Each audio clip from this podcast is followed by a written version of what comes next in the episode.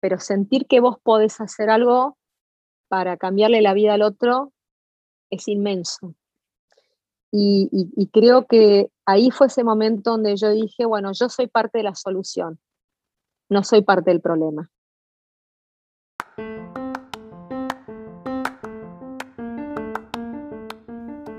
Hola, somos Flo y Felipe y estás escuchando Forjando Destinos. Hablamos con líderes de diferentes disciplinas, incluyendo artistas, atletas, emprendedores, chefs y mucho más todos con una cosa en común. Tuvieron la valentía de forjar sus propios destinos con resultados impresionantes.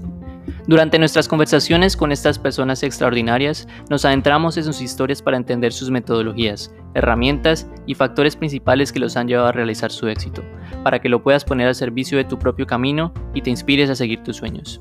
¿Te animas? Empezamos.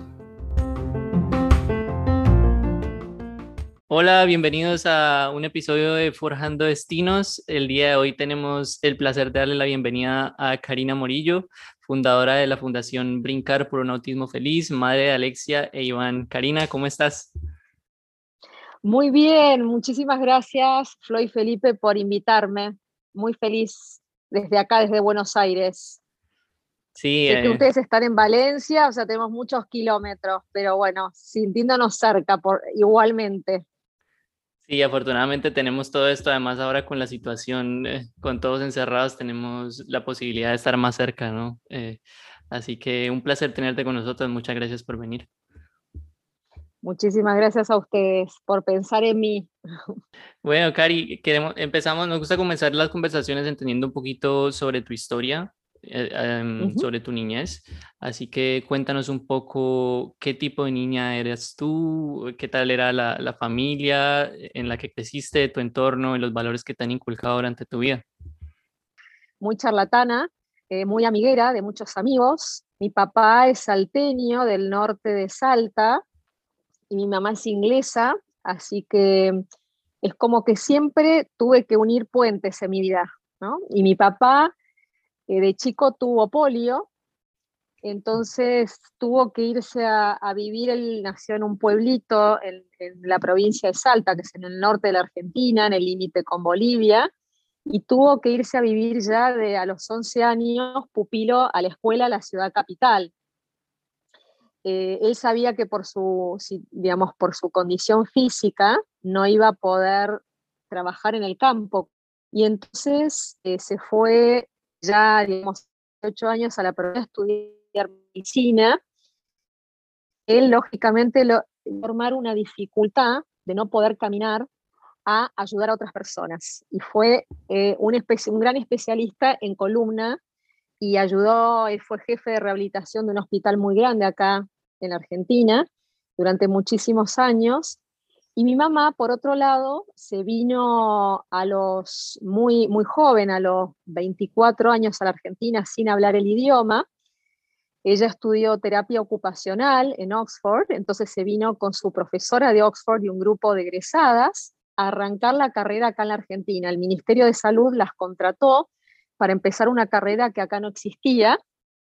Entonces, de alguna forma, mi papá desde la rehabilitación física física y mi mamá, que trabajaba en hospitales psiquiátricos, los dos, en cierta forma, me enseñaron, y eso lo tengo en mi ADN, que, que porque una persona tenga una condición no, es, no limita nada, no quiere decir nada, es otra forma de andar por el camino.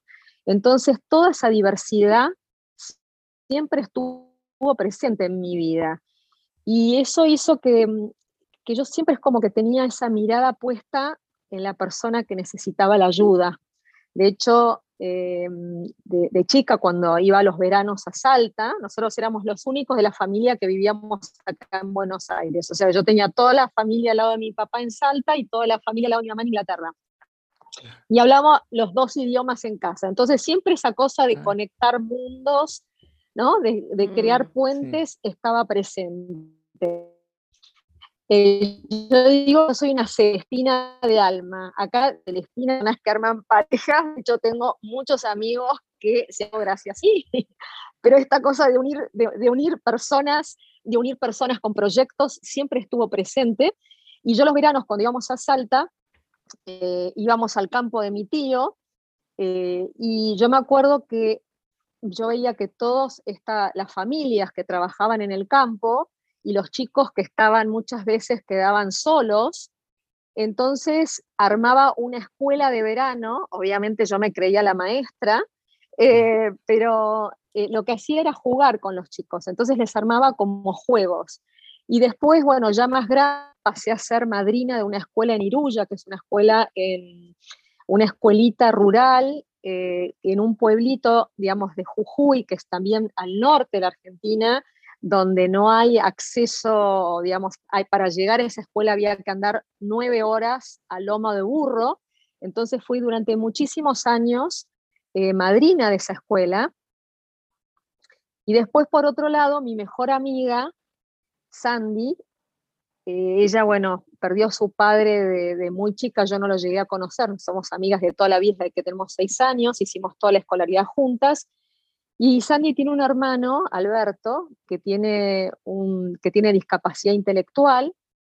Y a los, cuando teníamos más o menos 18 años, su mamá Marina falleció de un cáncer muy largo. Entonces Sandy de la noche a la mañana se encontró con Alberto sola. Y bueno, para mí ella también eh, ha sido una enorme inspiración. Sandy es una persona sumamente positiva, un cascabel, eh, un canto a la vida. Y, mm, yo creo que todas estas, em, yo creo que nada es casualidad, ¿no? Por un lado, eh, lo que, a lo que uno juega en la vida, lo que uno em, en cierta forma recibe cada, cada mañana cuando se levanta, a la hora del desayuno, cuando, ¿no? cuando cenamos, cuando hablamos en familia, las amistades que elegimos. Entonces todo eso fue forjando un poco eh, mi infancia y mm, bueno, eso fue un poquito un resumen de, quién soy y cómo, cómo después la vida, sin que vos te imagines, te va, te va llevando. Interesante que estuviste expuesta mm, a diferentes culturas desde muy niña eh, por, tu, em, por tu origen natural eh, y también que adicionalmente a eso estuviste expuesta a, un, al valor de, de dar, ¿no? De, de, estar al servicio de los demás por, por la carrera de, de, tu mamá y de tu papá. Sí, abierta a las, a las demás y las valores de generosidad, de ir a encontrar las otras personas y es muy interesante tan niña también. Sí. Y, mm, y bueno, y con eso entonces eh, decidiste estudiar economía. Cuéntanos un poco sobre esa experiencia. Pues yo en realidad quería estudiar abogacía, eh, pero después, bueno, no, voy a ser más honesta aún. Yo quería ser maestra. Y la realidad es que mi papá me decía, bueno, pero, viste, como yo era muy buena alumna, me decía, vos tendrías que ser algo más, ¿no? esos mandatos familiares, ¿no? Entonces, mm. bueno, iba a estudiar abogacía, por suerte hizo un curso preparatorio y me di cuenta que las leyes no era lo mío, eh, que yo no, que tenía que tener para eso muchas veces algo de, digamos, tenía que animarme a confrontar y yo soy lo opuesto, a mí me gusta unir, o sea que no iba a estar eh, muy cómoda con eso por suerte me cuenta más muy rápido y entonces eh, yo creo que a los 18 años yo no tenía eh, muy claro lo que yo quería hacer. Lo que sí me daba cuenta es que lo que yo sí tenía es esto de que cuando algo no existe, lo podemos crear. Esa cosa emprendedora yo ya lo tenía, esto como les digo, de, armar la escuela en, en, el campo de mi tío, de, digamos, de salir a buscar una fundación y ponerme a ayudar sin saber muy bien a qué me estaba exponiendo. Esta cosa un poco intrépida, osada, yo la tenía. Entonces dije, bueno, ¿qué carrera me puede dar esa versatilidad, esa flexibilidad? Y así que fue que estudié, bueno, ciencias económicas y también, bueno, tengo la licenciatura en, en emprendedurismo. Entonces es como que eso ya estaba Em, es como que eso en cierta forma me, sirvió para, para, para, yo creo que hay una cierta creatividad que hay en todo esto y las ciencias económicas me daba esa flexibilidad, esa me permitía seguir siendo creativa. Vale, ¿y por qué decidiste primar eso sobre em, perseguir una carrera en maestra? yo creo que, como te digo, creo que fue por esto del mandato familiar, de, digamos, sí, esta expectativa. Yo creo que mm. eh, así como, em, como tengo ese lado intrépido, también una persona muy em, autoexigente, ¿no? Entonces siempre mm. fui buena alumna en el colegio, eh, primer promedio, digamos, uno de los primeros promedios de la facultad, medalla de oro, o sea, siempre es como que de mucha exigencia. Después con la vida me di cuenta que em, yo decía, me gustaría poder ser la alumna que se saca un 5 y no un 10, ¿no? Y disfrutar más. Entonces eso fue todo un aprendizaje que yo hice de grande.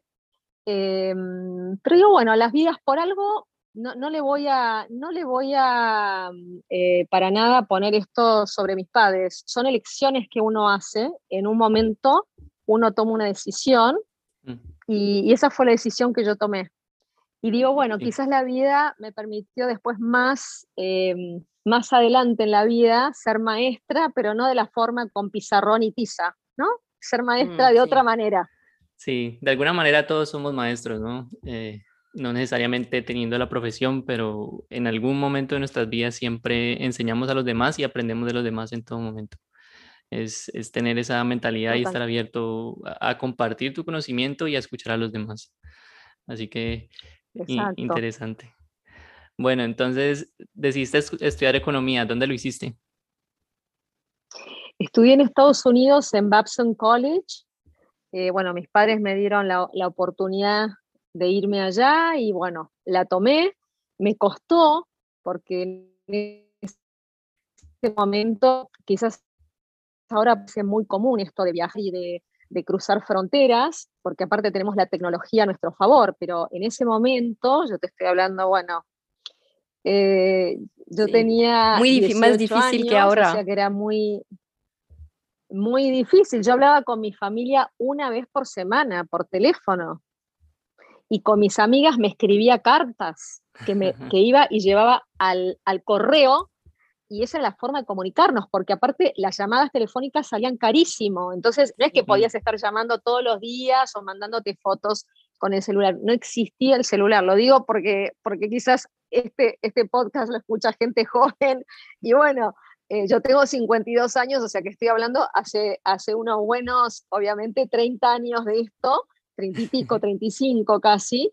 Entonces, em, era otra realidad y entonces los primeros meses me costó, pero por esto que yo les cuento, que yo soy así como de, ponerme retos y decir, bueno, a ver, vamos, Karina, eh, no sos la única que se fue de casa, eh, y bueno, está bien, lloraremos, extrañamos, pero, pero le puse el 100% de mí.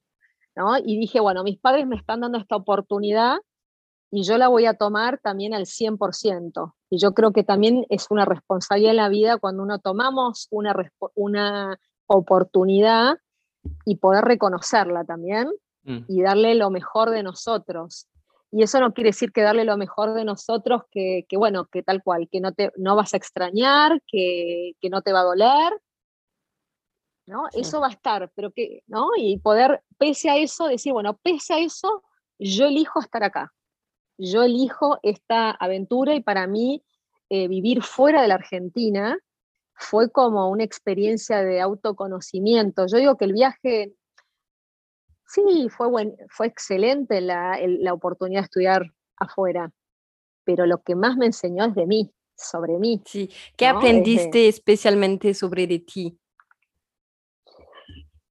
Y yo creo que, em, a ver, yo, yo creo que aprendí que, podía, que tenía un poder de adaptación que yo no sabía que tenía, ¿no? que me podía adaptar a distintas culturas, a distintas realidades, y que pese a eso yo podía, em, a ver, ser exitosa, pero no por ser exitosa en el sentido de que em, eh, económico, ¿no? De ser como que yo podía estar bien, que yo, me, yo podía arrancar de cero en un lugar y, y ser yo, ¿no? También eso, de poder ir descubriendo qué es lo que yo eh, como persona quería.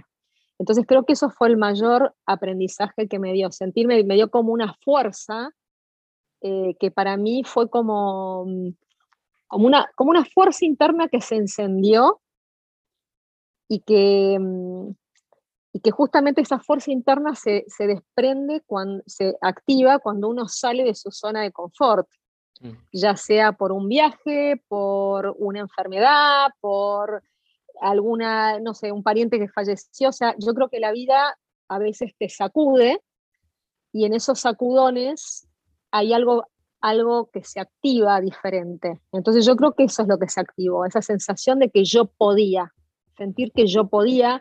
Y después, ojo, cuando yo llegué, me acuerdo que me fui después a Miami, encontrar mi primer trabajo en Estados Unidos sin visa, también fue otro desafío enorme. Y finalmente, obviamente, tuve en ese momento todo era por correo, o sea que yo, yo acumulaba así, tenía como yo, yo tenía una lista así de rejection letters, de gente diciéndome, no, no, no tenemos, no tenemos, no tenemos, ¿cómo se llama, lugar para usted nuestra empresa? Yo tenía una lista así de rejection letters, hasta que un día encontré en el diario un anuncio así chiquitito que pedían como mi perfil, o sea, decían Latin American, eh, tipo, para una revista Latinoamérica de finanzas, pedían una persona que fuera perfectamente bilingüe castellano, inglés y que le encantara todo lo que fuera organización de eventos. Entonces yo dije, esto soy yo. Y obviamente cuando llegué tenía el problema de la visa, porque yo habiendo estudiado en Estados Unidos tenía seis meses, em, digamos, para, digamos, donde yo podía hacer como una práctica profesional. Mm. Y por suerte, por esas cosas también, sincronicidades de la vida, el, la persona de migraciones en Estados Unidos se equivocó, me puso un sello en el pasaporte y me lo dio en vez de seis meses, me lo extendió un año. No. Entonces, esa vida. Bueno, cuando hay una expresión. Sí, justo la, la entrevista anterior que tuvimos, tuvimos una conversación con un músico español, Borja Niso, y nos dice que cuando, em, cuando tú decides perseguir tus sueños, el universo conspira en tu favor. Así que eso que nos dices es un ejemplo perfecto. Mm. Totalmente, o sea, yo creo que vos tenés que poner de tu parte, o sea, yo había puesto mi parte, o sea, como digo, fui a todo tipo de entrevista mm. y esto también, de vuelta, nadie me regaló nada. Yo en un año, un año que era un año de depresión económica en Estados Unidos, donde obviamente no estaban las empresas contratando, yo dije, bueno, a ver, yo tengo esta oportunidad de seis meses de práctica profesional acá en Estados Unidos, me la voy a jugar. Y obviamente cada vez que veía, llegaba el cartero y yo veía no thank you, no thank you, no thank you, y yo decía, bueno, empezás a cuestionar a vos misma. Hasta que, mm. como te digo, vi este anuncio, me presenté, eh, y bueno, y el hecho, perdón, Flor. No, especialmente pienso que tú cuestionas a tú misma porque pienso que eres un, una persona muy e, exigente, exigente, exigente y muy dura con tú mismo. ¿Sí? Exacto. De verdad. sí, sí, sí. sí. Sí, sí, sí, tengo, tengo estándares muy, eh, muy arriba, muy altos. Y, em, y, entonces, bueno, se dio. Entonces, cuando fui a la entrevista y me dijeron, bueno, pero no sabemos por el tema de, de, su, de su visa de trabajo, yo dije, miren, acá tengo mi pasaporte y yo tengo durante un año más y yo me comprometo en ese año de buscar un abogado para ayudarme a conseguir que me, que me renueven la visa. Y así fue. Y ah. así fue. ¿Por qué decidiste Miami, ¿O estabas buscando donde fuera en Estados Unidos, donde te saliera? Bueno, hay, hay historias así medio de amores, ah, de amores jóvenes. Así que sí, sí, sí. Pero bueno, ahí con un, con un noviete que tenía y me mudé a Miami por eso, pero bueno, lo que pasó es que cuando llegué a Miami terminamos con el, con, terminé con mi novio, pero yo me quedé en Miami. Entonces eso también. Yo creo que esto a ver, eh, más allá de todo, yo creo que esto es tan importante de uno de, jugarse por las decisiones em, y tomar responsabilidad por las decisiones. No es que, ay, bueno, yo fui a Miami por, por X, ¿entendés? No, no, yo fui a Miami porque yo decidí ir a Miami. Esto es lo mismo que vos me preguntabas antes, ¿por qué estudiaste ser maestra? Sí, hay mandatos familiares de que vos, porque eras, ¿no? Porque te iba bien en el colegio, podías, ah, no sé, hacer una carrera no sé lo que fuera, eh, pero al final es uno el que decide y uno tiene que tomar responsabilidad de eso. Sí, exactamente. Nos movemos dentro de los límites de nuestra propia mente, tal vez. y tenemos libre albedrío dentro de esos, dentro de esos límites, ¿no? Eh, así que, vale, llegas a Latin Finance, ¿no? Que es, que es una revista, como nos contabas, y estuviste ahí unos tres años más o menos. ¿Qué tal fue esa experiencia? Sí, cuatro años. Sí, la verdad que en Latin Finance fue una experiencia, fue mi primer trabajo, fue una experiencia explosiva. Eh, de vuelta tenía todo un jefe inglés, porque Latin Finance era una publicación de un grupo inglés, que se llama Euromoney Publications, de hecho hoy sigue existiendo. Y tuve eh, una suerte que a los tres meses de haber llegado, mi jefa, o sea, éramos, eh, era como un departamento nuevo, el departamento de conferencias, mi jefa decide mudarse a España, irse. Entonces quedo yo al mando de una, de una, eh, de un departamento nuevo y es como que para mí fue, por un lado, por mi personalidad y por la personalidad de mi jefe, de, este primer jefe que era el, presidente de, digamos, de la revista, era una persona de, digamos, de delegarte mucho, pero obviamente a la vez muy exigente, porque te delegaba, te daba muchísima autonomía, muchísima independencia, pero a la vez exigía. Y mm, a mí fue una época de mucha, la verdad que fue muy, muy apasionante porque era justamente la explosión de, los mercados de capitales a nivel Latinoamérica. Entonces em, viajaba, viajaba muchísimo, que también en esa época no era como mm. viajar. Estamos hablando del inicio de em, los noventas, ¿no? Inicio de los noventas, en el momento, o sea, eh, hubo lo que se, en muchos de los países de Latinoamérica hubo lo que se llama privatizaciones, donde las empresas estatales pasaron a, venderse a, obviamente, em, empresas extranjeras, pasó a nivel de México, Chile, Argentina, la, privatización de los fondos de pensiones. Entonces fue una época de mucho bullicio, de mucho movimiento en los mercados de capitales, y justamente como no existían estas redes sociales, esto, esto que nos permite la tecnología, lo que se organizaban eran, eran conferencias donde venían personas de todas partes de, digamos, de, Latinoamérica, de, obviamente de plazas como Nueva York, y, se juntaba en una capital y em, disertaba, ¿no? Entonces teníamos el Argentina Capital Markets Workshop, el Chilean eh, Latin Capital Markets Workshops, en New York hacíamos los Brady Bonds Workshops, o sea, teníamos como distintos, eh, distintas conferencias y todos los hacíamos en articulación muchas veces con un media partner, buscábamos algún medio local con el que poder eh, justamente tener esa presencia local, entonces todas esas conexiones, o sea, eso de ir a hablar con los diarios, eh, buscar el presidente del Banco Central o el ministro de Economía para que fueran speaker en la conferencia, buscar los sponsors, era mi responsabilidad. La verdad, yo era, yo a veces me pongo a pensar qué inconsciente, porque yo iba a hablar con los presidentes de los bancos y era una chica muy joven y obviamente me faltaba muchísimo conocimiento, pero también yo digo a veces la inconsciencia de la juventud, que yo iba y me sentía súper segura de mí misma eh, y también tenía eso de que como yo antes de viajar, lo que hacía antes de viajar a, alguna, alguno de estos países, me sentaba con el editor de la revista y le decía, bueno, ¿cuáles son los temas calientes de este país? Entonces yo tenía información como muy, eh, muy fresca y eso también es como que compensaba mi falta de, mm. de experiencia o de conocimiento. Pero bueno, era también de vuelta a lanzarme y fue una época eh, como te digo, fue aprender a pagar mi alquiler de independencia económica, em, ¿no? Eh, y, todo ese aprendizaje, la satisfacción de decir, bueno, pude pagar mi alquiler y pude pagar mis cuentas de supermercado y mi luz, mi gas, mi teléfono.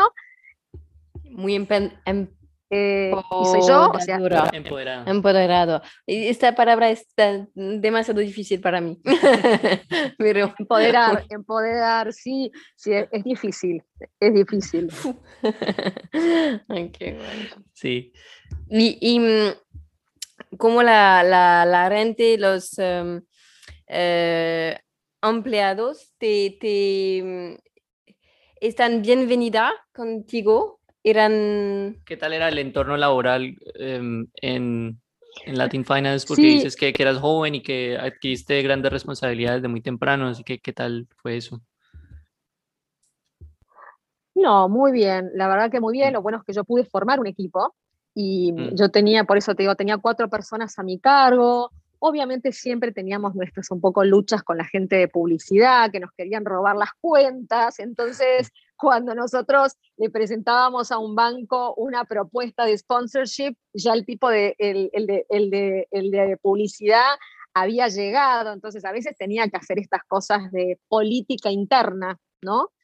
Em, Sí. pero, y, y la verdad es que yo aprendí muchísimo, estoy muy agradecida porque tuve la oportunidad, me, de- tuve mucha responsabilidad siendo muy joven, Mm. eh, con falta, como les digo yo, falta de conocimiento, eh, pero, pero por otro lado eh, puse mucho de mí y también hice que, por ejemplo, que dos amigos míos que estaban buscando trabajo, pude también hacer que entraran a Latin Finance, entonces también eso me dio placer, eh, ¿viste? Y, Y seguiste, creo, mm, y, Seguiste confirmando que, que todo es posible, ¿no? Que, que se puede hacer, no importa los, los límites que, que aparentemente tengamos, eh, sino que es, es cuestión de empezar las cosas, de dar el primer paso y, y de tratar y de verificar o confirmar que sí es posible, ¿no?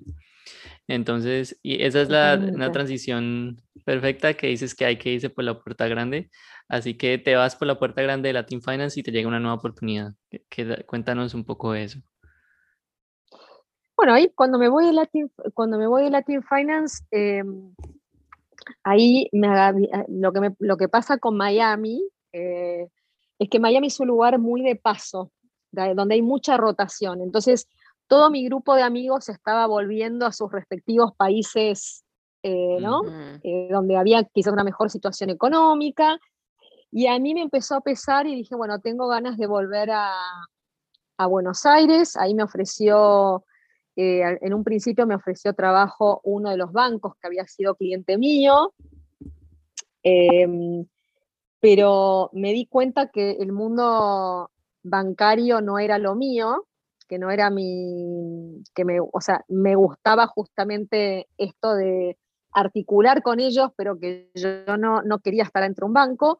Y bueno, y ahí Thomson Reuters me ofrece la oportunidad que Thomson Reuters es otro, otro grupo muy grande financiero, me ofrece eh, primero como ser representante de ellos y después eh, trabajar en, digamos, para la oficina de ellos que ellos habían montado acá en, en- en Buenos Aires para toda Latinoamérica. Y, y- y bueno, así que, así que a- así, así me fui como, como arraigando de vuelta a Buenos Aires, que fue todo un proceso, ¿eh? porque mm, fue volver, eh, yo venía de, una, de un momento muy acelerado de mi vida y de repente acá habían otros, otros tiempos. El, bueno, Estados Unidos tiene esta cosa muy, eh, muy rápida, muy dinámica, donde vos Sí. pagás, por ejemplo, tus cuentas por, mandás un cheque y pagaste tu luz, tu teléfono. Acá no, acá había que ir a que la oficina en ese momento, tenías que ir personalmente, pagar. Entonces la vida era como, tenías otras, eh, otros desafíos cotidianos. Sí. Podríamos decir que tuviste un shock cultural en reversa después de haber estado tanto tiempo en Sí, sí, sí, sí, sí, me costó, me costó, me costó y eh, sí, me costó, me costó un tiempo volver, Mm. eh, es como que también volver, o sea, volví unos meses a casa a vivir con mis padres, entonces de repente yo que era muy libre, que, que viste, que decidía qué hora cenaba, qué, qué comía, de repente volví a mi casa donde había de vuelta reglas, eran las reglas, obviamente, es una casa Claro. donde se comía una cierta hora, ¿no? Entonces fue todo como un volver a, a, acomodarme. Sí, sí, no, definitivamente un cambio, cambio importante. Y vale, y estás ahí en Thomson Reuters em, por, por un tiempo, ¿no? Por ahí más o menos unos seis años.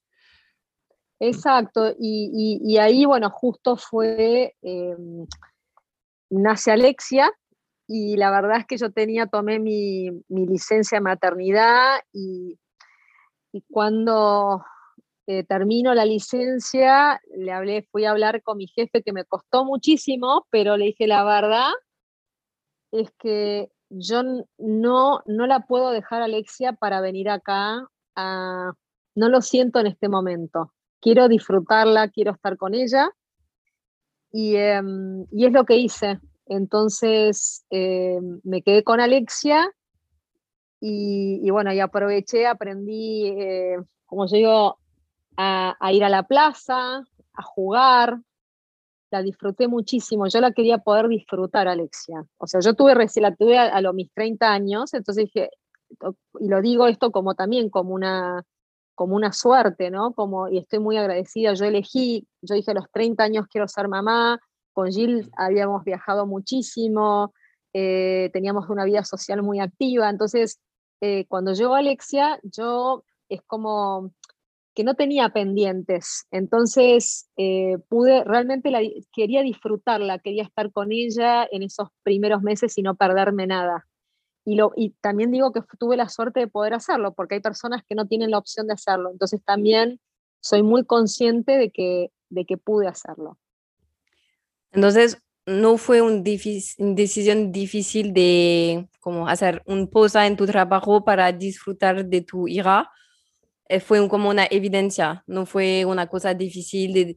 Eh, o sea, mm, si hago una cosa en mi trabajo, quizás va es más difícil de, de, volver a mi trabajo o em, no voy a, tener las mismas responsabilidades cuando vuelvo si dedico tiempo en mi, en mi hija.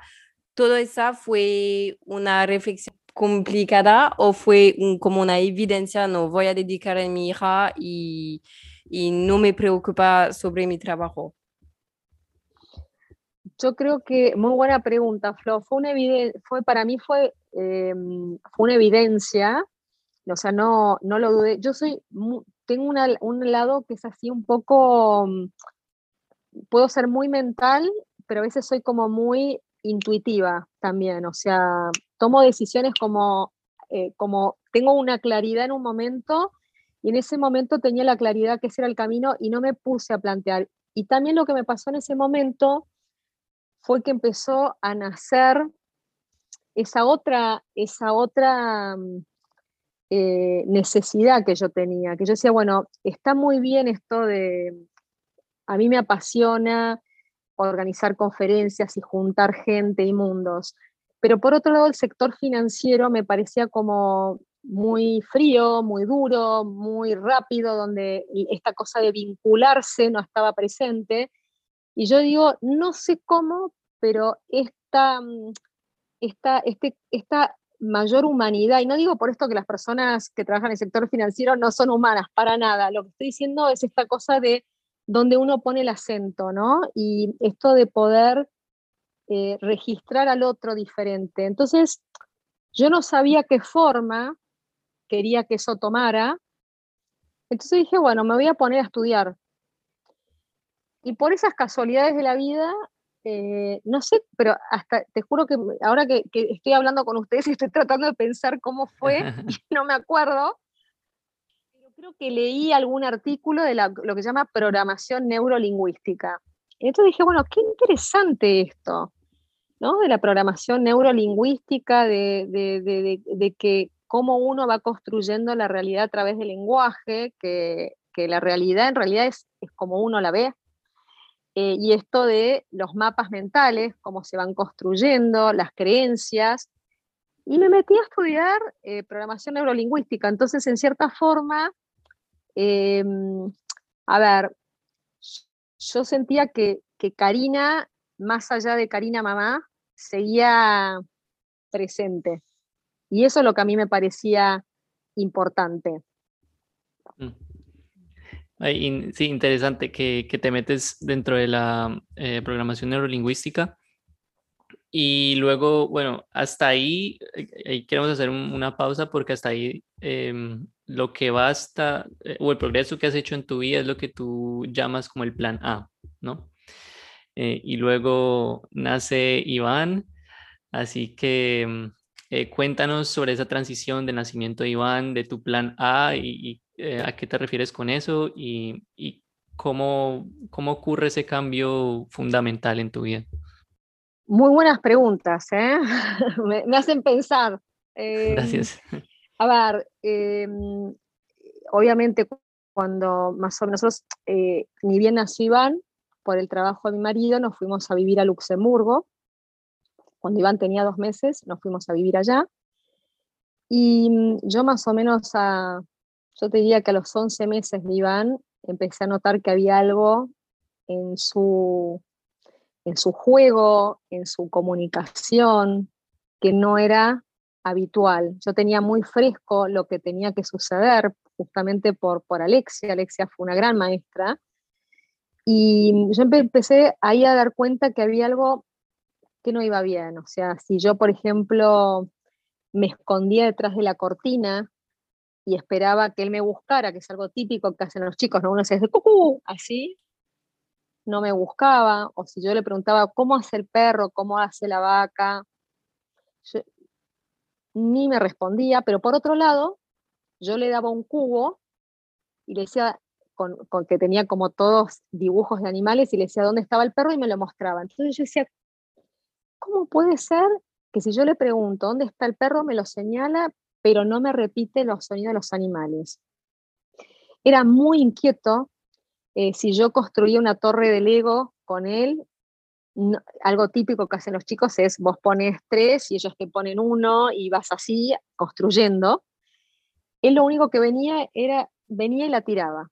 Entonces ahí, a mí ya el juego me empezó a dar como un indicio de que hay algo acá que no viene bien.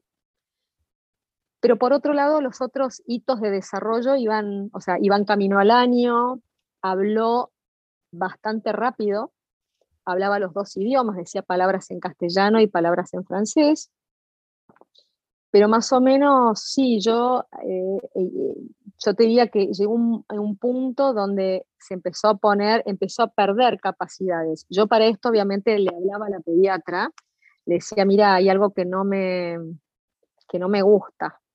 Y ella me decía, no te preocupes, los varones a veces son un poquito más remolones, o sea, tardan un poquito más, pero eso no quiere decir nada. Y mi intuición me decía que no, que, que acá no había algo, hay algo que no estaba nada bien.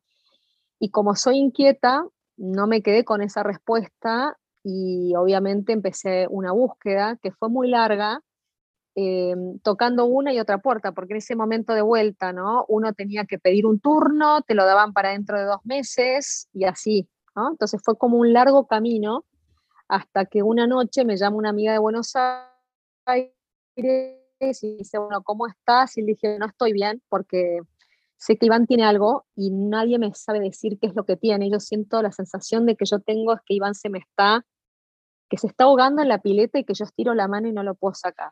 Esa era la sensación que yo tenía, de una desesperación. Y es muy desesperante sentir que tu hijo le pasa algo y que vos no lo puedes ayudar. Si cuando tiene fiebre, hasta que la fiebre se le va, vos no dormís, te quedas con, ¿no? Te quedas despierto esperando que la fiebre se vaya, imagínate en una situación así. Y, esta amiga me dice, mira, a mí me pasa lo mismo, sabes que ella, su hija se llamaba Ivonne, o sea, Ivonne, Iván, ah. y me dice Iván, Ivonne tiene eh, dislalia, que es como, una es como una forma de dislexia, pero para eh, lo que es el habla. Entonces me dice, pero fuimos a ver una médica argentina que es excelente, que la tendrías que ver. Yo digo, bueno, pero estoy acá en Luxemburgo, ¿cómo hago? Y esto era un domingo a la noche y me llama como decirte a la hora y me dice, venga, de vuelta a estas sincronicidades de la vida, me dice, ¿sabes que la doctora Ana María Soprano se tiene que, ella va todos los años a España por tres meses y justo se está yendo? Entonces la llamé a una persona que me dio con luz como un faro y me dijo, bueno, tranquila, vos lo vas a filmar a Iván jugando con su hermana, eh, cuando se baña, cuando salen a pasear, cuando están cenando en familia, en situaciones cotidianas. Y, bueno, entonces me compré un, pasaje a España y nos fuimos todos juntos a Madrid a, verla. Y fuimos, ella me dijo, asegúrate que el hotel tenga videocassettes. Así que fuimos a un hotel que tenía videocassette y ella puso el video eh, para verlo. Y entonces ella me dijo, bueno, tranquila, em, esto todavía no puedo decir si es autismo o no, tenés que hacer una serie de estudios. Y entonces, bueno, ahí empezó todo un camino, ahí empezó esto que vos me preguntabas, ahí empezó ese plan B. Ese, yo creo que ese plan B empezó sin proponérmelo y sin poder ponerle nombre, pero había algo de la realidad que era tan fuerte que me pedía que yo soltara todo ese esa forma que yo tenía de andar por la vida, que era una forma, eh, mi lema era, si lo puedes hacer rápido, mejor. O sea, yo andaba por la vida a 180 kilómetros por hora, con mucha exigencia y todo tenía, o sea, yo, digamos, obviamente mis, hijos van a ir a tal colegio, van a ser, ¿entendés? O sea, tenía todo como muy cronometrado. Eh, ojo, muy también, muy relajada en esto, pero por otro lado, eh, siempre yo estaba maquinando y armando planes. Yo era una excelente armadora de planes, o sea, organizadora así de conferencias, de eventos. Siempre mis amigos era la que, siempre fui la que coordinaba las cosas, o sea, teníamos que estudiar algún trabajo en la escuela, era yo la que llamaba y la que juntaba a todo el mundo en casa. Ese rol siempre lo tuve. Pero de repente la realidad me pedía otra cosa, que yo me desestructurara completamente y que para eso tenía que estar dispuesta a mm, pausar, escuchar y abrirme, abrirme. O sea, esto era, no es como vos aprendés, es como aprende Iván. Y vos tenés que poder seguir para enseñarle el mundo a él y para que él aprenda vas a tener que aprender como él del mundo. Y es tan diferente a vos.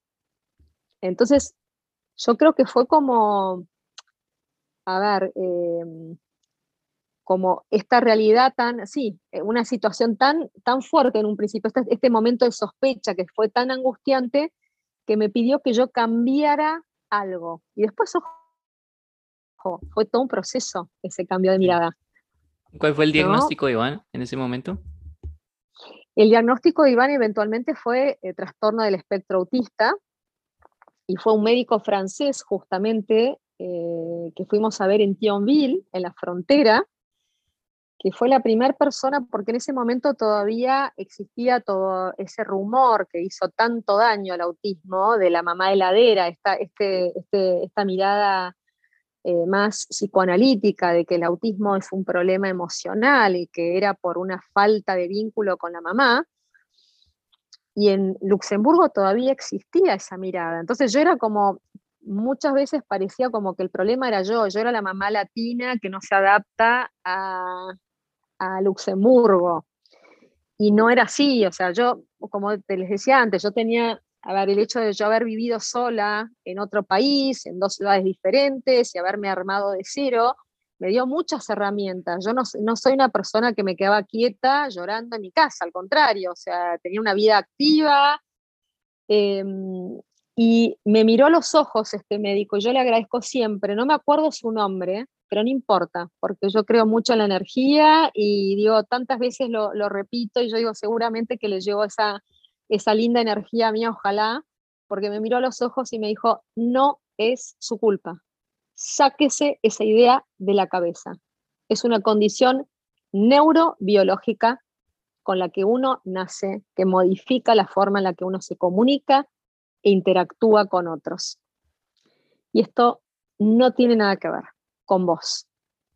Entonces, para mí fue como si me sacaran un manto de peso de encima y fue como en ese momento decir, bueno, a ver, yo puedo hacer algo por Iván.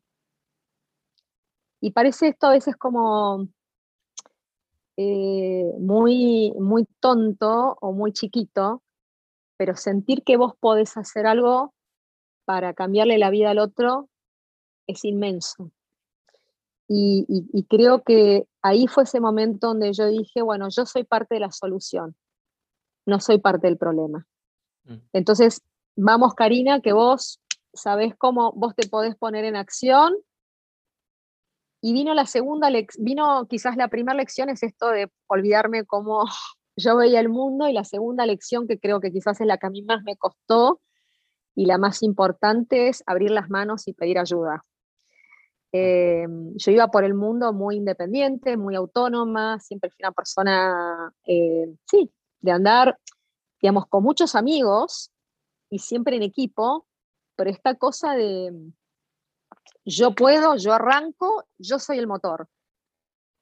Y en esto, Iván me estaba invitando a que yo abriera las manos y pidiera ayuda y me apoyara en otros, porque los otros me iban a tener que enseñar a mí, psicóloga, fonaudióloga, terapista ocupacional, neuropediatra, profesor de educación física, me iban a dar ellos las herramientas de cómo ayudarlo a Iván.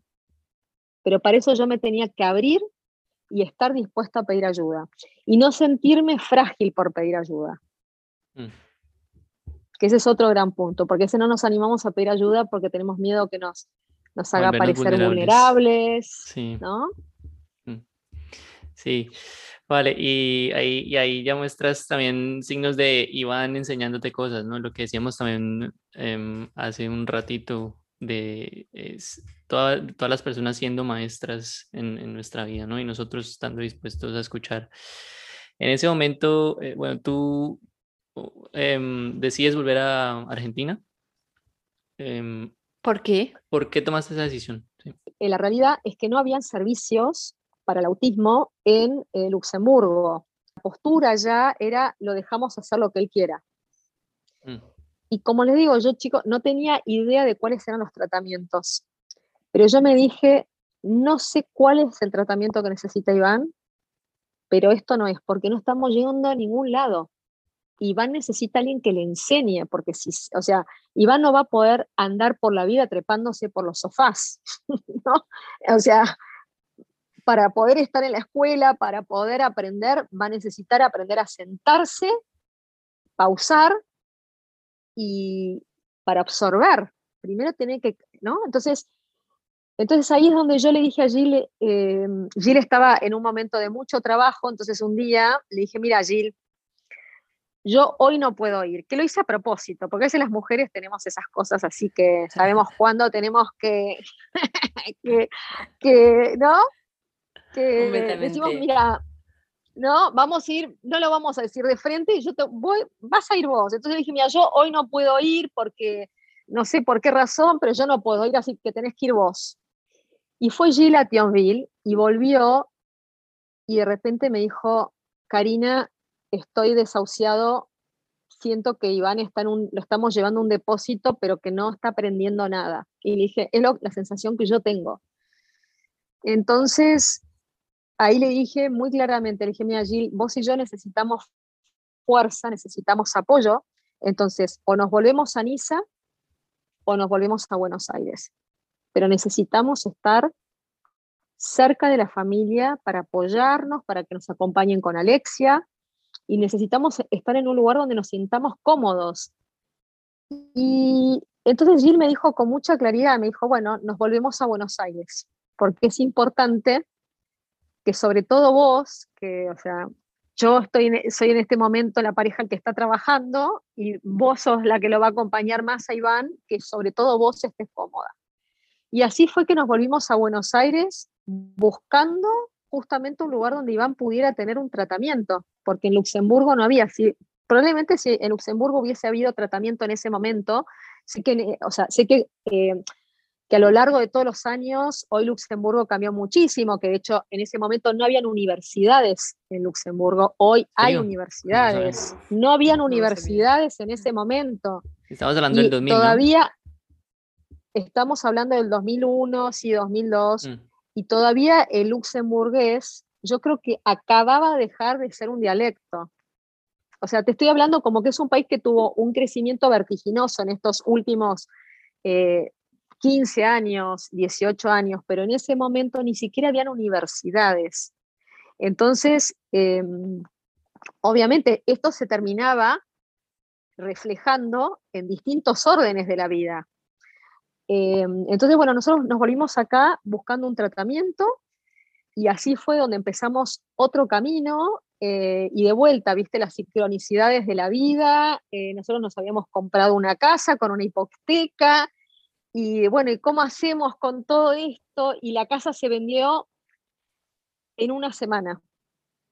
Ah. Se vendió, la casa la logramos vender en una semana y el que era jefe de mi marido en ese momento, que tenía, su hija tenía un tumor cerebral, le dijo, ustedes tienen que estar cerca de la familia, yo te voy a pagar la mudanza de vuelta a Buenos Aires y además te voy a dar un proyecto durante un año para que vos veas si esta empresa se puede instalar en Latinoamérica. Te voy a dar un proyecto para que vos llegues con algo. Mm. Entonces digo, a veces esto, como a veces la ayuda, dos cosas, esto que decían ustedes, ¿no? Cuando uno está dispuesto a saltar, el universo te ayuda. Y la otra cosa que es importante es que la ayuda viene de los lugares menos esperados. Mm.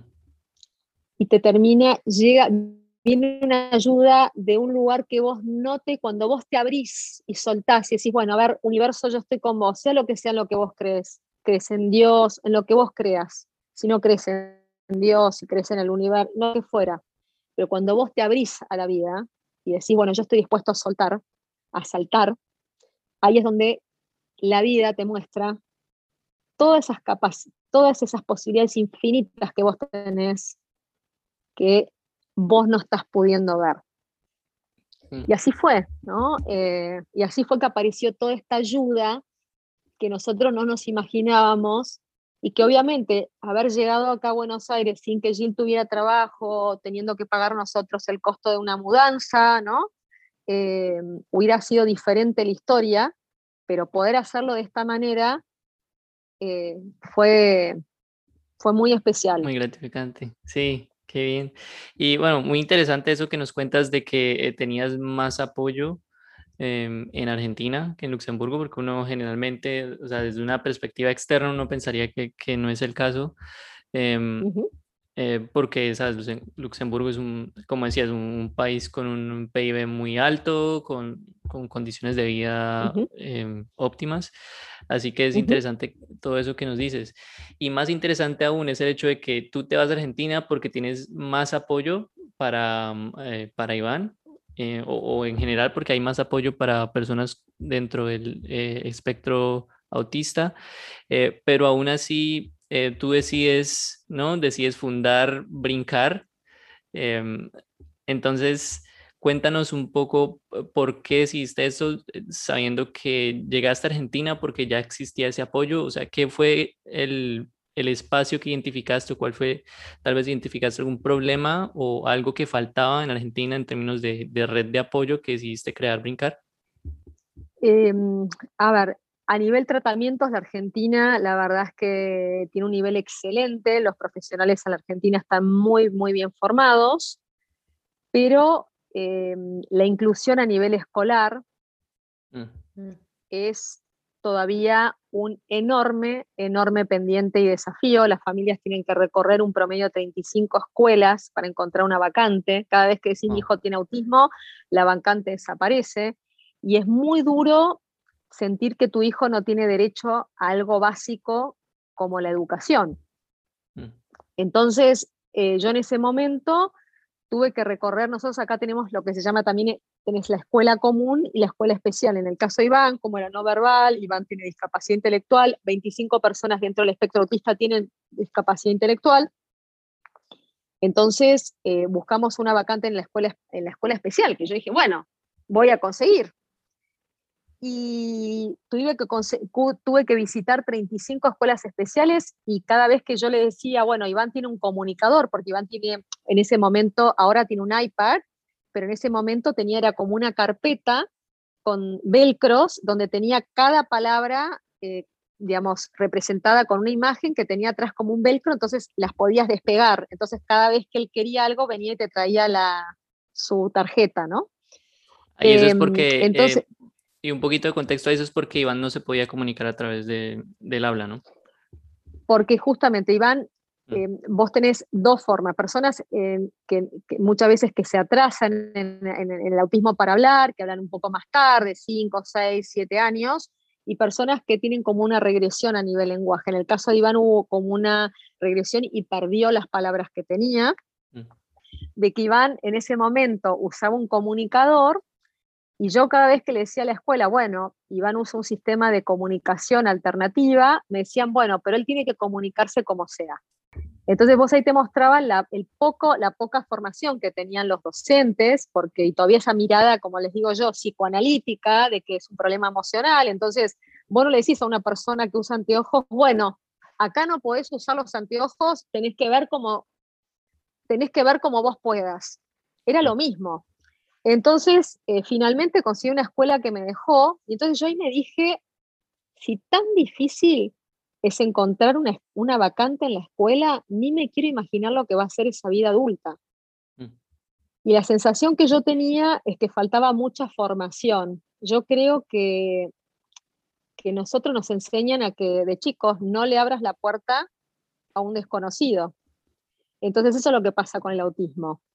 Pese a que es tan frecuente, que está presente en uno de cada 54 nacimientos, que cada 11 minutos se diagnostica un caso nuevo, la realidad es que la mayor parte de las personas no saben lo que es o lo asocia a cosas negativas, a encierro, a personas que están desconectadas.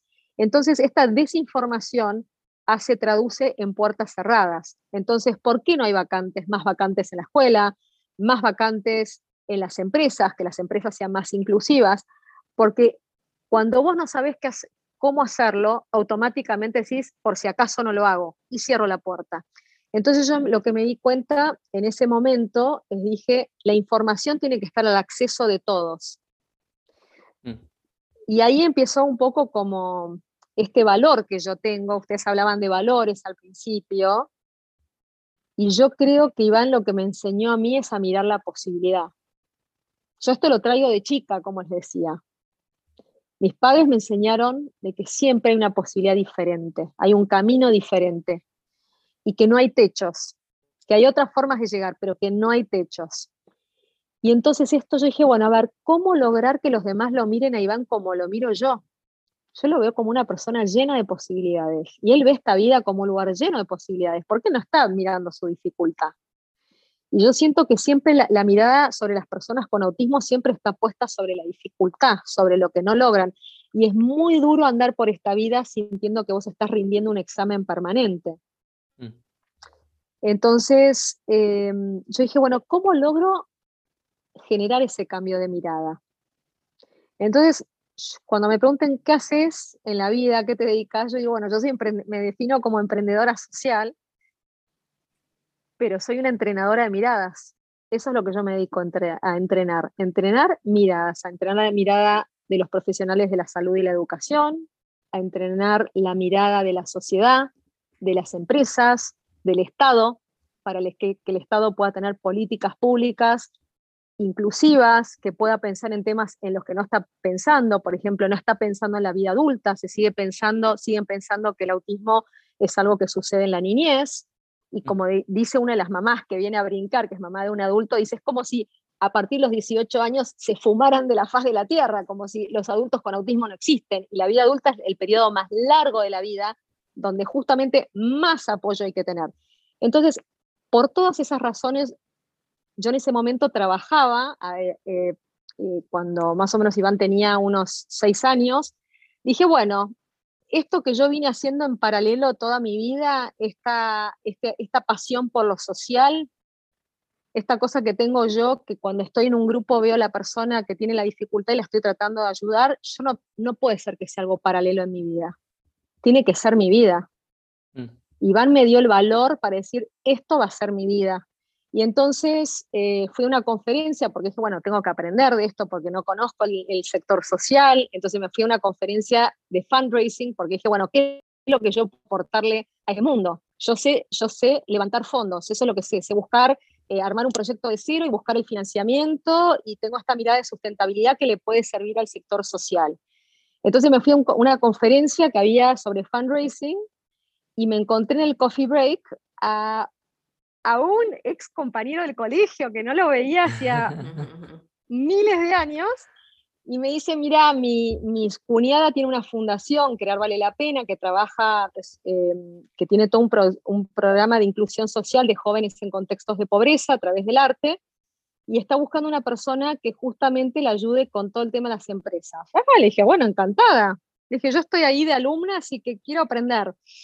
Entonces me la presentó Inés Sanguinetti, que digo, yo tuve la suerte de poder hacer como una maestría, eh, un posgrado en organizaciones sociales, gracias a ella, ella fue mi maestra, es una líder social increíble, eh, hizo un proyecto, bueno, Crear Vale la Pena tiene ya más de 20 años, 20 y pico de años, y, y, a los tres meses me pasó un poco lo que me pasó en Latin Finance. A los tres meses de haber entrado, la directora ejecutiva renunció y Inés me dijo, bueno, vos sos la nueva directora ejecutiva de Crear la Pena. Y yo dije, bueno, me agarró un poco de miedo porque dije, ay, le dije, estaría a la altura, le digo, porque le dije, yo de este mundo, o sea, así fue y así empezó un día en Crear la Pena, le dije a Inés, mira Inés, yo me siento, siento que, que lo tengo que, ayudar a Iván, que mm, yo estoy rodeada de los chicos, obviamente,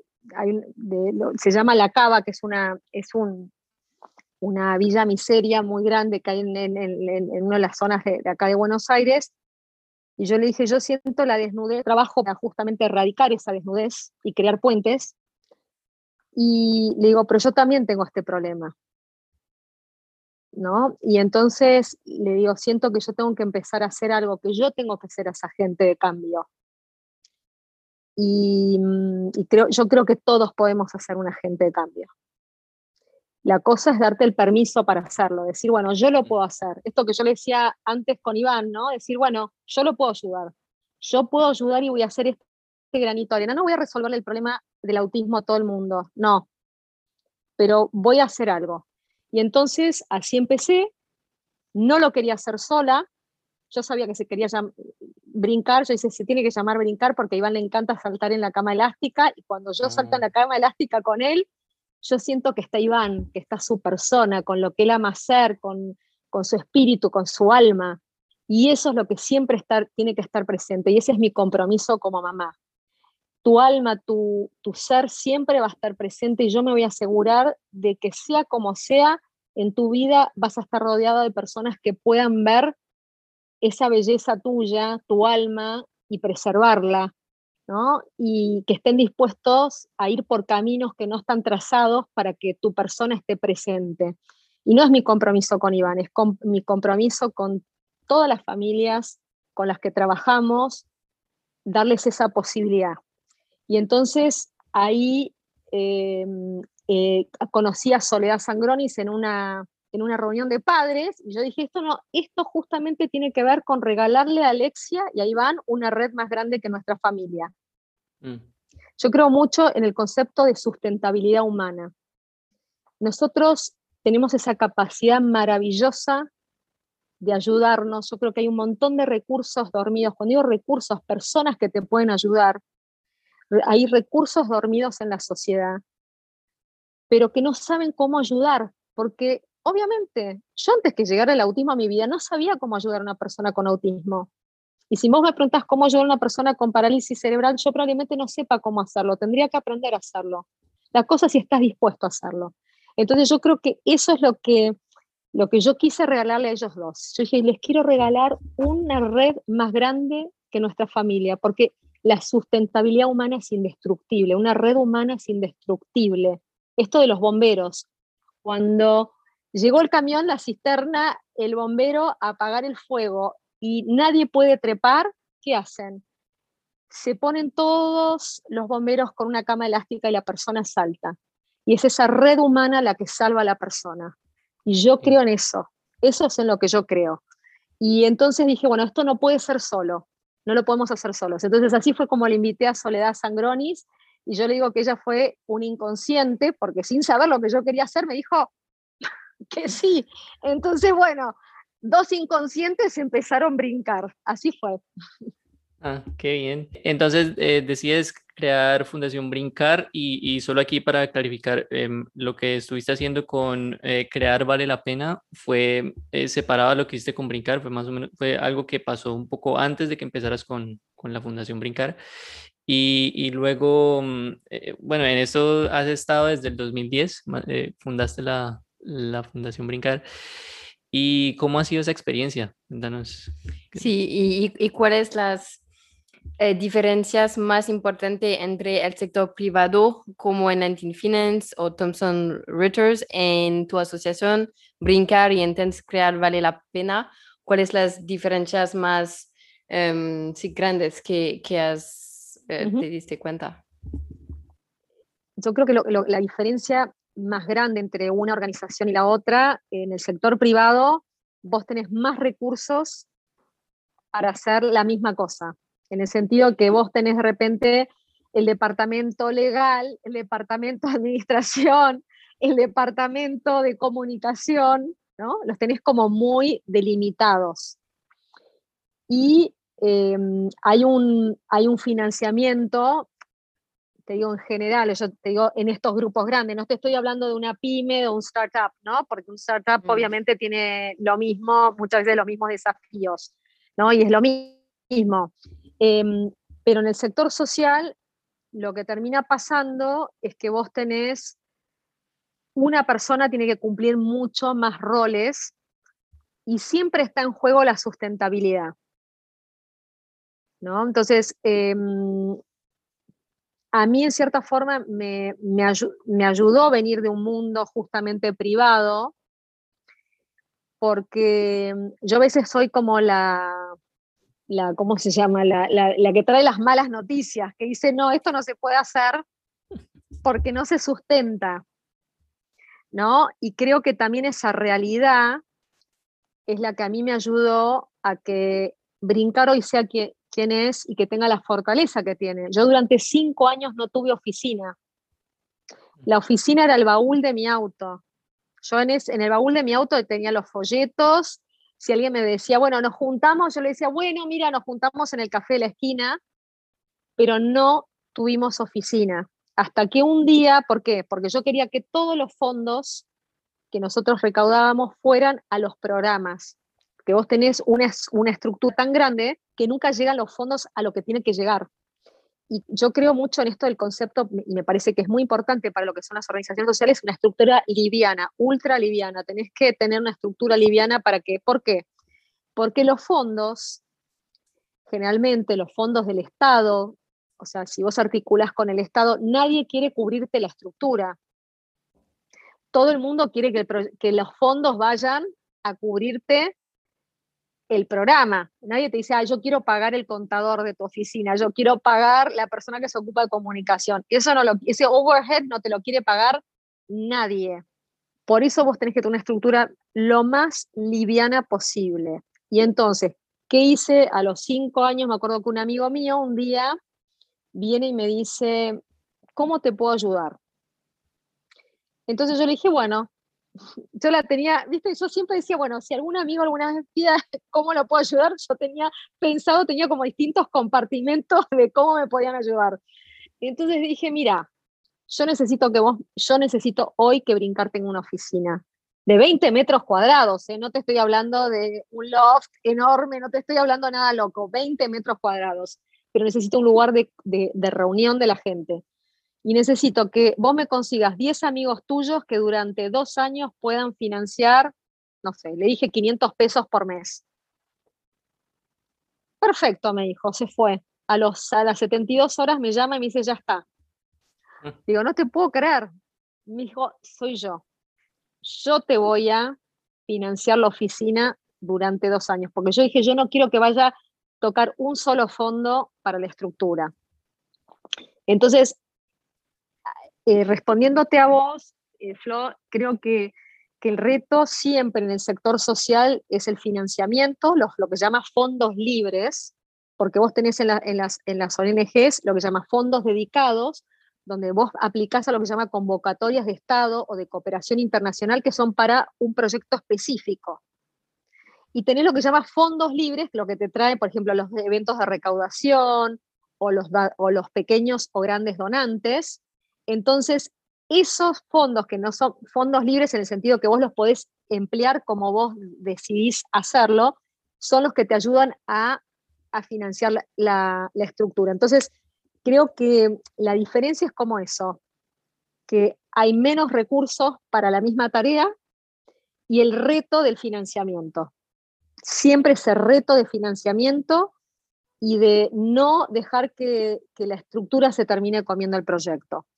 Y yo creo que, a ver, eh, los aprendizajes durante estos años fueron inmensos, o sea, cuando yo pienso que nosotros como Brincar empezamos con un taller sobre hermanos en una sala prestada que nos prestó Crear Vale la Pena, que éramos seis personas y que hoy Brincar lleva formadas a 45 mil personas oh. y que, hoy somos, eh, la revista Lancet nos convocó junto a los principales investigadores del mundo y somos la única organización latinoamericana presente en esa comisión de autismo que va a dictaminar las políticas públicas y, tratamientos y abordajes del autismo para los próximos 10 años. Cuando yo pienso en el camino recorrido, eh, me emociono, pero me emociono por lo que eso implica, ¿no? por, por seguir recibiendo historias de padres que se animan a hacer cosas que de otra manera no se hubieran animado a hacer. El otro día, antes de ayer, me llegó una mamá, me manda el video de su hijo que, que pudo jugar por primera vez en el patio de la escuela con otros chicos. Y mm, a mí me enseñó a no perder nunca de vista esto, la historia, la razón por la cual yo hago brincar. Esa es la razón por la que yo hago brincar, el por qué. ¿Qué es lo que yo quiero hacer? Yo sigo contestando la cuenta de info arroba brincar, la, cuento, la contesto yo. Y los mensajes de Facebook que llegan, o sea, no los contesto Karina, lo contesto brincar, pero los sigo contestando yo, porque siento que uno nunca tiene que perder contacto con esa historia, con la historia que está atrás, con lo que está mm. pasando. Y, mm, y creo que es eso, yo creo que el, a mí lo que me conmueve de brincar es sentir la solidaridad que hay entre familias, entre profesionales de la salud y la educación. Esto sí es algo muy distintivo que tenemos en la Argentina. El argentino es una persona cálida que cuando tiene un problema quiere ayudarte.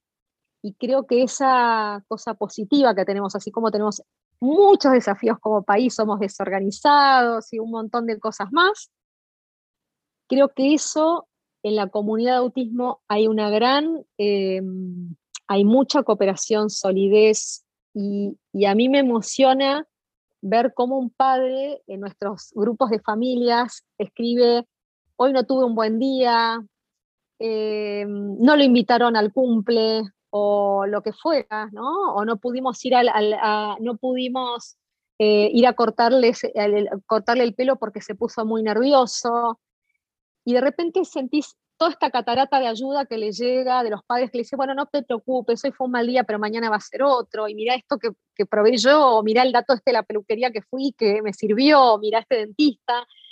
Y esta, esta catarata de ayuda que llega enseguida, y, y digo, bueno, para mí es un privilegio y es un honor que Brincar pueda ser ese lugar donde suceden estos intercambios, estas conexiones, estos, esta contención, este no sentirte solo, este sentirte que vas a poder ayudar a tu hijo.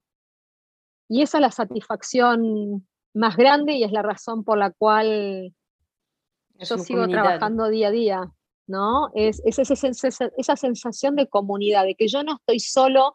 Para mí brincar es, es eso, es sentir que hay un lugar en el mundo para Iván y para tantas personas. Eso. Inspirador. Y bueno, muy, es, toda esta historia es increíble, donde em, em, básicamente la, la, meta es extender la red de apoyo Iván, cambiando los paradigmas sobre el autismo que, que existen en Argentina. Y pienso que, que, has hecho un excelente trabajo durante todos estos años, no es, que no es fácil para nada, eh, como tú dices, entrenar miradas, cambiar paradigmas, cambiar la, forma en que la gente percibe em, eh, esta situación y, cambiar ese, llegar a cambiar esa percepción es, es una tarea titánica, porque son ideas que, ya, que se encuentran muy arraigadas dentro de las personas. Así que muy admirable toda, toda tu historia, muy, muy inspiradora. Em, saber que empezó desde e, el, amor maternal, pero ahora se ha vuelto también más como... como el amor del mundo, de la gente. Es comunitario y entender que, que, es algo que existe y que ayuda no solamente a las personas con espectro autista, sino a, toda su red, ¿no? a todo su entorno, a sus familias, a sus amigos. Y ver que Brincar está ofreciendo, eh, está cambiando y ofreciendo apoyo social de esta forma es, es bastante inspirador. Así que, Cari, muchas gracias. ¿Cómo, ¿Cómo podemos encontrarte y cómo podemos ayudar a la Fundación Brincar? Bueno, desde ya les dejo mi casilla de mail, el que obviamente el que cualquier ayuda que, necesiten y en lo que yo pueda sumar, encantada de hacerlo. Mi mail es carina con c arroba mm. brincar.org.ar. La web de Brincar es www.brincar.org yo creo que la, mejor forma de ayudar, obviamente, se pueden sumar como voluntarios de brincar, obviamente nos viene bien bárbaro también todo lo que son donaciones, pero lo que más nos puede ayudar es esto, que sigan habiendo espacios donde nos pregunten qué es el autismo y estos espacios que, acercan, que hacen que, bueno, que más personas sepan lo que es el autismo y que, que se animen a conocer a alguien con autismo porque son personas maravillosas, cariñosas, creativas, con, muchas ganas de, hacer y de aprender. Y, quisiera que nadie se pierda la oportunidad de, conocerlos como yo los conozco y, sentir y vivir lo que yo vivo. Así que eso esa es la verdadera invitación, que se acerquen. Qué bien. Cari, muchísimas gracias. Ya para, cerrar esta conversación, la última pregunta, ¿cuál es tu definición de éxito? ¿Qué significa ser exitoso? Ay, chicos, ustedes con las, preguntas son preguntas para pensar. Ay, bueno, a ver, ser exitoso es seguir el camino de tu corazón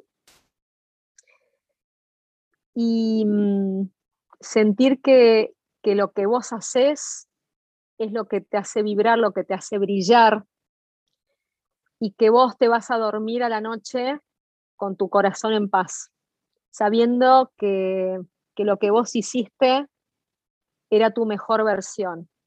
Y también para mí el éxito es siempre con otro, de la mano de otro, en contacto con el otro, en sintonía con el otro, en cooperación, en colaboración con el otro no, no veo la palabra éxito como una palabra personal. Para mí el éxito siempre es de la mano.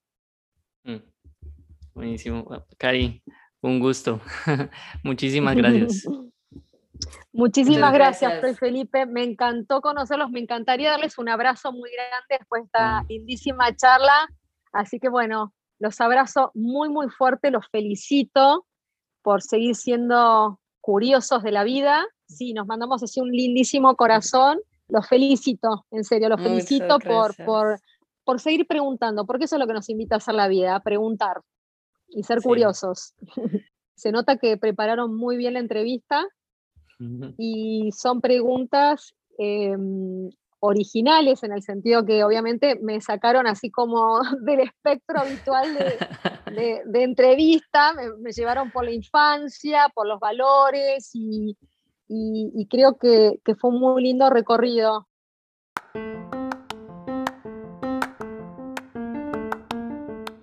Muchas gracias por compartir un rato con nosotros. Si te ha gustado este podcast, la mejor forma de ayudarnos es compartiéndolo con otras personas, dejándonos una reseña y suscribiéndote en tu plataforma preferida.